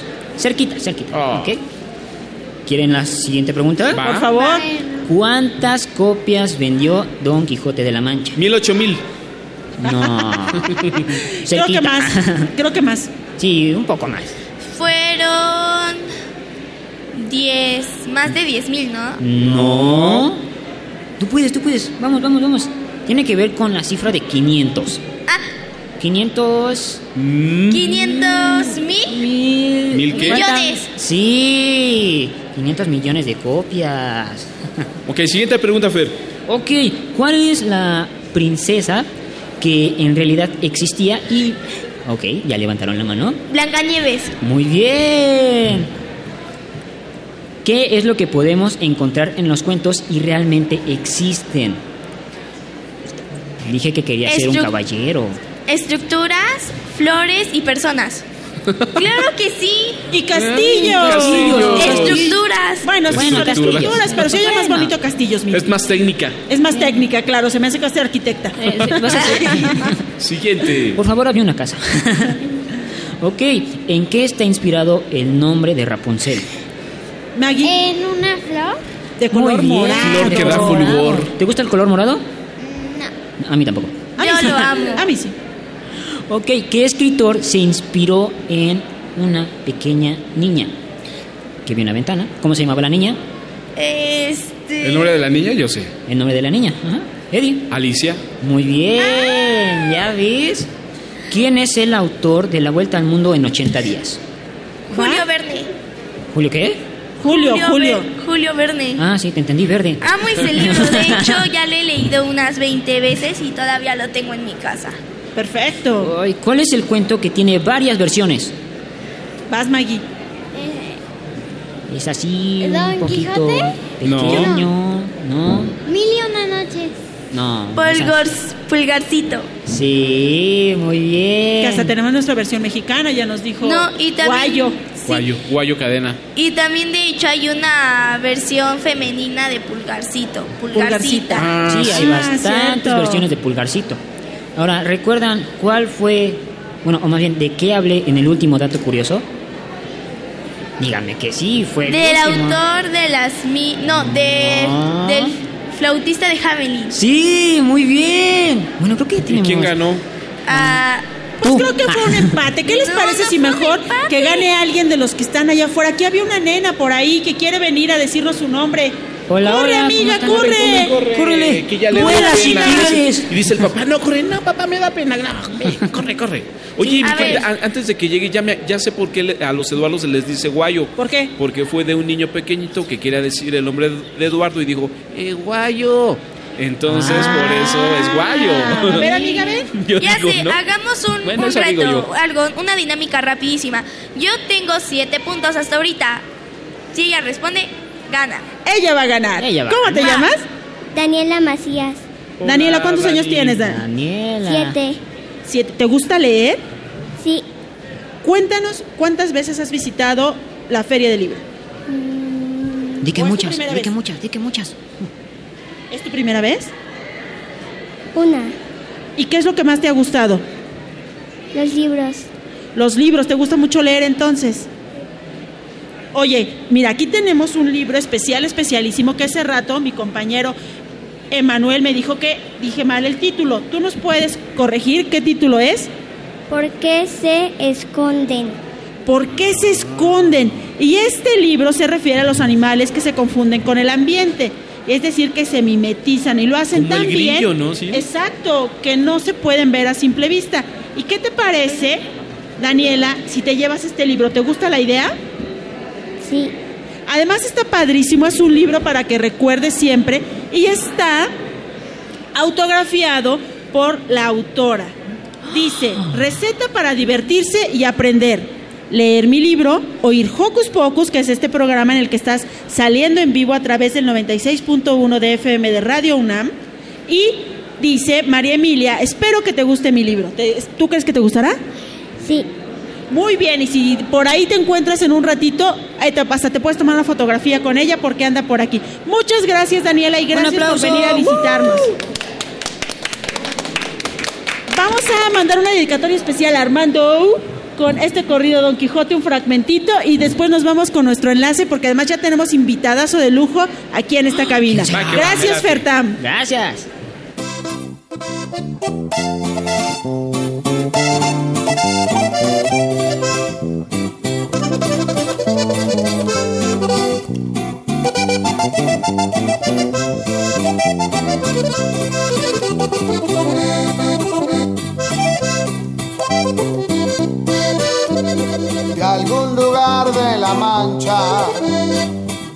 No quiero acordarme.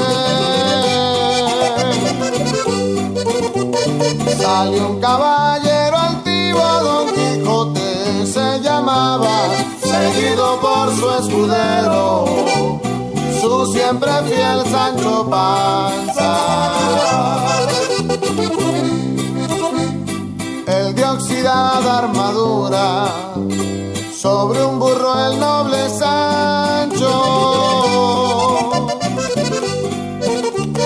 Luciendo su chifladura montaba el extravagante, un flaco y viejo caballo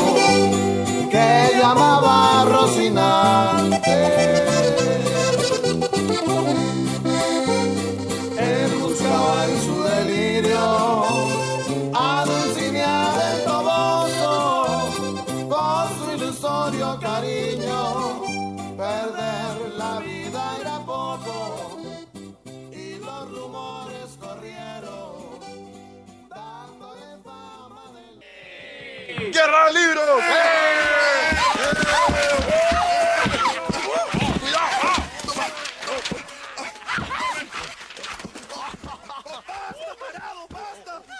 En la FIL.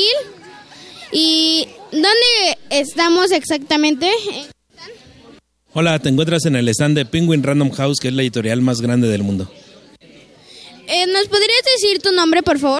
Claro que sí, soy Alberto Tlapale y pues como te decía, estamos dentro de la Feria Internacional del Libro, la número 39 en este Palacio de Minería y pues esta es la editorial más grande del mundo por a más de 190 grupos editoriales. ¿Y qué libros le ha llamado la atención? Pues nosotros tenemos una diversidad de libros, tenemos muchas, eh, muchas cosas. Tenemos una parte que habla desde personas que puedan leer, personas Muy bien, chicos. Desafortunadamente se está cortando este enlace. Ahorita vamos a retomar con ellos. Que se acerquen. Estamos, ¿estamos ya listos o empezamos aquí, señora productora? Vamos, vamos con ustedes para checar si ya estamos bien con la antena. Vamos. ¿Por qué le pusieron así al editorial? Eh, no te preocupes. La editorial lleva ese, ese nombre porque así lo decidieron la- los dueños, que originalmente eran alemanes y ahora están, eh, la editorial es ahora pertenece a los españoles. Ahora son españoles los que los dueños de esta editorial. Ah, bueno, este, ¿y cuál es? Bueno, ¿nos puedes repetir por favor el nombre de la editorial? Claro que sí, Penguin Random House. Eh, también tengo otra pregunta para ti. Eh, ¿Tienen qué tipo de libros tienen? ¿Como cuentos, leyendas o así? Tenemos todo tipo de literatura para personas que comienzan eh, dentro de la lectura desde los dos años. Algunos niños pues no saben leer a esa edad, pero pues los papás ya les pueden explicar porque tienen figuras, tienen símbolos, sigue líneas, traza los puntos, hay muchísimas cosas y pues hasta la edad en la que tú puedas seguir leyendo. Hay personas que ya no, no saben leer, pero no tienen una buena visibilidad y pues eh, alguien más les puede hacer la lectura. ¿Cuántos libros hay aproximadamente y de esos cuántos son para niños? Aproximadamente en esta editorial yo creo que tenemos alrededor de 3.000 títulos en esta feria. Para niños debe haber unos 500 o 600 títulos. Ah, bueno, muy interesante. ¿Cierro? Ah, bueno, y gracias por estar aquí con nosotros. ¿De qué temas hablan? Tenemos, te digo, de todo tipo de temas. Tenemos literatura fantástica para niños, tenemos cosas que tienen que ver con aprendizaje, como te decía, hay algunas cosas que son de licencia, que son cosas de Disney, que son cosas que salen como en las caricaturas, a eso le llamamos licencia, y estas licencias pues te enseñan muchas cosas, trazar números, seguir, eh, perdón, seguir números, sumar números, trazar letras, seguir caminos, colorear, de todo tipo de cosas. Eh, ¿Los nombres de los escritores que han escrito estos cuentos? Eh, en el caso de los de, de la de esa literatura infantil, como te digo, pues son licencias, ¿no? Hay marcas que hay detrás de ellos y hay otros escritores como pueden ser el caso de mm, Roald Dahl, que ha escrito Las Brujas, que ha escrito Charlie la fábrica de chocolates, Charlie y el ascensor de cristal. Eh, hay muchos, muchos, muchos autores. Linny Taylor, por ejemplo, ha escrito La hija de humo y hueso y también es uno de los títulos más vendidos que tenemos en esta editorial. Ah, ¿Nos puedes invitar, por favor, al stand? Claro que sí, nosotros, como les decía, somos la editorial más grande del mundo, somos Penguin Random House. Si ustedes entran a esta feria de libro, a esta feria internacional del libro, por la entrada principal tenemos nuestro primer stand que está al lado derecho. Ustedes lo van a ver, es de color naranja con negro. Y después, si ustedes siguen más adelante, llegando a las escaleras, desvíense hacia el lado izquierdo. Antes de llegar a la editorial por Rúa, tienen que pasar por tres salones que pertenecen a esta misma editorial. Somos el grupo Penguin Random House.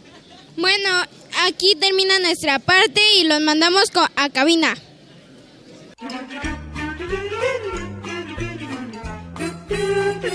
¿Listo micrófono? ¿Listo invitado? ¿Listas las preguntas? Tres, dos, al aire. Ahora va la entrevista. Gracias chicos, y si esto está saliendo también es porque está en nuestra cabina, en los estudios centrales de Radio UNAM, está Andrés Ramírez atendiendo todo esto. Y también queremos agradecerle a Alejandra Quero, a Isela Alvarado y por supuesto a Iván Moreno de Comunicación Social de la UNAM que nos están atendiendo también. Muchas gracias. Abrazo sonoro. La ética es la disciplina que estudia el bien y el mal y su relación con la moral y el comportamiento humano. Pero ¿se imaginan a un perro que reconozca el bien y el mal? En esta historia que nos transmite de manera divertida la cosmovisión maya, también nos dará un viaje por esta cultura y tradiciones en este libro que se llama La ética del perro. Para, para hablarnos más, para hablarnos al respecto, nos acompaña Jorge Comcom, escritor de la historia. De esta historia y de otra que también nos presenta que es Lágrimas de Oro. Aquí no hables maya. Bienvenido, Jorge. Gracias, muy buenos días. Gracias. Cuéntanos sobre estas historias. Queremos decir que tú vienes representando al estado invitado de esta 39 edición de la Feria Internacional del Libro de Minería al estado de Campeche. Y a mí me da gusto porque vengo de un pueblo, no vengo de la capital del estado, yo vengo de un pueblo, de un pueblo de origen maya. Los pueblos mayas fuimos los testigos de la conquista. Nuestros antepasados sufrieron la conquista y nosotros somos los herederos de esa, de esa cultura de la cual, bueno, hay desde astronomía, literatura, arquitectura, con una riqueza Una tan vasta riqueza. y grande. Bueno, eh, el, el relato que logramos publicar esta vez, La ética del perro, pues trata de un perro que es eh, tentado durante 13 noches por la maldad o por Cacasbal, el malo. Hay un malo, Cacasbal, entonces, en la en la maldad. En todas las culturas hay bien y el mal, ¿no? Y en esta Cacasbal todas las noches iba a decirle al perro que le vendiera el alma de su amo y el perro decía, no, pues si me trata bien, ¿cómo? No te trata bien si a dos cuadras cuento todavía eh, las costillas de, de- tu cuerpo porque no te da de comer, te maltrata, mira, estás cojo, mira, te pegó con el tizón de fuego, por eso estás cojo, véndemela, es malo. Y le dijo, no, mi amo me ama, mi amo me quiere, tú no sabes lo que sufre mi amo. Yo tengo que comprender a mi amo porque mi amo sufre, pero me quiere. Y el diablo insistiendo, en fin, una madrugada, ya como las 2, 3 de la mañana, dijo, bueno, acepto venderte el alma de mi amo con una condición. me vas a dar un hueso por cada piel de mi, por cada pelo de mi piel que tengo. Empezarás a contar desde mi cola hasta mis bigotitos simpáticos. Entonces el diablo dijo, claro, yo sí quiero. Yo, claro, y puedo. Y empezó el diablo a contar desde la cola hasta los bigotes, empezando Jun, Ka, Osh, Kan, Jo, Wak, U, Washak, Bolón, Lajun, y así se va. hasta- Esa es la numeración maya. es la numeración maya. Bien, pero cuando el diablo llegaba a las orejas del perro, el perro se sacudía y el diablo perdía la cuenta y va de nuevo. Y así lo trajo durante 13 noches. Ah, El día diablo 14 el diablo ya desvelado, ojeroso, flaco, Ya me lo imagino. ajá, comprendió y dijo, el perro me ha jugado una treta. Ahora comprendo que es más fácil comprar la voluntad de un hombre que la infidelidad de un perro. Ahí Ah, termina el relato. Eso nos los contaban a nosotros cuando éramos pequeños eh, por nuestros padres. Y así hay un montón de historias de la tradición oral en donde hay consejas, hay moralejas. Y, pero también nos traes otro libro, Jorge. Bueno, voy a presentar uno que es Lágrimas de Oro. Ese texto se iba a llamar Lágrimas de Oro. Aquí no hables tu idioma, porque lo que ocurre allá le ocurre a cualquier hablante de alguna lengua indígena de México o de América Latina. Pero bueno, el editor, no, que los mayas son vendedores, en fin, por un asunto de comercial se llama Aquí no hables maya, pero debió haberse llamado Aquí no hables tu idioma, aquí no hables tu lengua. En fin, ese, ese texto ¿Por qué lágrimas de oro? Cuando nació mi hermana mayor, Gloria, mi papá y mi mamá se encontraron en un conflicto. En un conflicto porque ellos, ¿qué le ponemos? ¿Huipil o vestido? O vestido normal, ¿no? Y dijo mi mamá, si le ponemos su huipil, la van a despreciar como a nosotros. Va a haber un racismo terrible y que todavía subsiste en la península de Yucatán. No crean que ha desaparecido. Los indios todavía seguimos siendo marginados y somos víctimas del racismo. Entonces mi, mamá se puso a llorar porque si le pongo huipil va a ser despreciada, si le pongo vestido va a ser eh, admitida, pero yo no me siento bien, no nos vamos a sentir bien porque no vamos a ser nosotros. Mi papá se fue a la montaña, se fue a la selva de Campeche a cortar chicle durante tres meses y cuando regresó le, le dijo a mi mamá, ¿ya definiste qué le vamos a poner? ¿Vestido o huipil? Y dijo mi madre, vestido, pero que hable maya, que no se le olvide el idioma. Y así resolvieron ese problema y mi hermana Gloria con mis hermanos y yo hablamos la lengua maya. Y para despedirme, si no es mucho, he abusado de su tiempo. Claro que no. Les puedo decir un poema que creo que lo dije la vez pasada, pero no está de más que lo repita. Claro que sí. Dice así, un agilapishan. At ane, un agilapishan, tu menti kushan alatzilo. Te uchbenisha ni nahtushkuka salakahtalil tikupatalatam. Breve, ¿no? Y, Y dice así en español. Justamente, por favor. La casa de tu alma. Tu idioma es la casa de tu alma. Allá viven tus padres y tus abuelos. En esa casa milenaria, hogar de tus recuerdos, permanece tu palabra. Por eso, no llores la muerte de tu cuerpo, ni llores la muerte de tu alma. Tu cuerpo permanece en el rostro de tus hijos. Tu alma eternece en el fulgor de las estrellas. Muchas gracias. Qué, bello. Pues te agradecemos mucho, Jorge, y les recordamos que tienes la presentación del libro a la 1.30 en el pabellón de Campeche. Hay uno a las 12, ¿no? Hay uno a las 12 y uno a la una y media. Muchas felicidades, agradecemos a los organizadores de la feria, al maestro Macotela, que haya invitado a este estado tan rico en cultura, Pero en no tradiciones dejen- y en todo. No dejen invitar a un gran poeta de los niños, a Ramón Iván Suárez Camal, que también somos del mismo pueblo. Yo me dediqué a la narrativa y él a la poesía. Nos Ramón pondremos en contacto Suárez con él. Camal. Muchas gracias, Jorge. Con azote sonoro. ¿Y qué les parece aquí a nuestros compañeros de Hocus Pocos si se van acercando para que nos platiquen cómo ha sido su experiencia? A ver, Maggie, empezamos contigo, que estuviste haciendo enlaces desde el principio. Bueno, a mí me ha gustado, ya me he comprado libros y pues me gusta la feria porque puedo conocer nuevas editoriales, nuevos libros y pues este, espero que lo disfruten como yo lo disfruté. Miri. Bueno, mi experiencia aquí ha sido muy, muy emocionante y más cuando fui a lo de Zorro Rojo. Ajá. ¿Te gustó? Sí, me, me ¿Los encantó, libros? me fascinó y más Ok. cómo nos recibieron los, los que atendían ese sta, Mm. ese, Con mucha cortesía. sí, demasiada cortesía. Qué padre.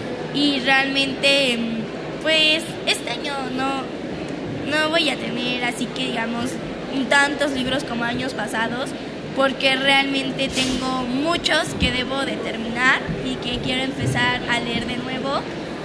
Y pues realmente, nada, sí me divertí un buen día. Qué bueno. Miri. Dani, ¿cuál es tu experiencia en estas transmisiones especiales desde este maravilloso Feria Internacional del Libro del Palacio de Minería? Pues a mí me encantó porque es la primera vez que vengo tanto en la radio como en mi pe- eh, personalmente. Bueno, a mí me gustó mucho ¿Ella es estar Lucy? haciendo reportajes y visitando los stands, conociendo más acerca de estos maravillosos libros. Y yo soy Manuel y pues a mí me encantó porque puedo encontrar muchos libros que yo quiero. Por ejemplo, yo quería el de Destroza este diario y lo encontré aquí. Igual estoy encontrando los de Gravity Falls y los de Star Wars. Y pues es muy, es una buena, es una bonita experiencia venir aquí por tantos libros para que nos fomenten más la lectura. Ay, qué cosa tan bonita. Además, Emanuel encontró aquí todo lo que le gusta, como seguramente ustedes también. Bueno, yo soy Mili y estuve súper feliz aquí, me divertí muchísimo porque pude conocer nuevas editoriales que la verdad yo no conocía y que me han interesado mucho, nuevos libros y la verdad los invito muchísimo a que vengan. Y yo me la pasé fantástico. Siempre eh, que se realiza esta feria es mágico ver a tantos autores, tanta gente eh, que ama los libros, este recinto tan maravilloso. Así que los invitamos, recuerden, todavía está hasta el próximo lunes aquí en el Palacio de Minería. Y bueno, Sil, ¿tu experiencia? Ay, bueno, yo soy la más feliz del mundo por toda la experiencia que tengo aquí con ustedes. Siempre hacen tan buenas preguntas que cada vez aprendo más y sobre todo también todas las muestras de las actividades que ustedes hicieron la semana pasada, los talleres. Niños, vengan a los talleres, están súper divertidos, como ya nos decía el maestro Macotero en la entrevista que le hizo Miri al principio. Hay cosas bien especiales para ustedes, como la siguiente rola que vamos a escuchar Sí. para salir ya casi de este programa, que es el tema de El Principito, que es uno de mis libros favoritos. Vamos a escucharlo.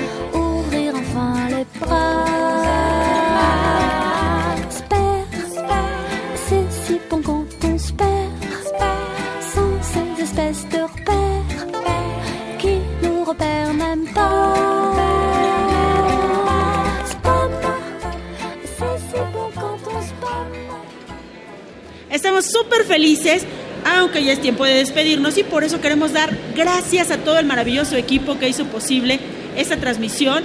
Emanuel Silva, Francisco Mejía, José Gutiérrez, Fernando Ramírez, Norma Ortega, la operación en cabina, Andrés Ramírez, a nuestros amigos de comunicación social, Alejandra Quero, Isela Alvarado, Iván Moreno y por supuesto al super equipo de producción de Hocus Pocus, Ivonne Gallardo, Carmen Sumaya, Daniela Pedraza, Fernando Tam y Emanuel Ávila.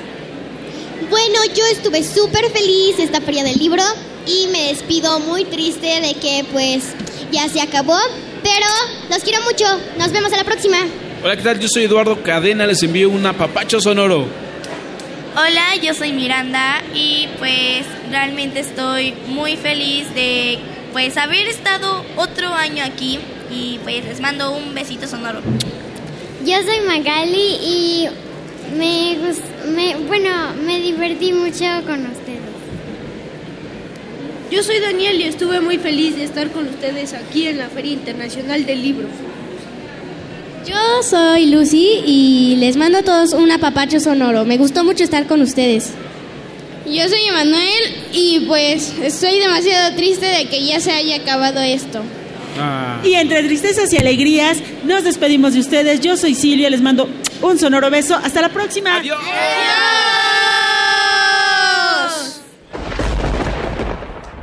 Radio UNAM presentó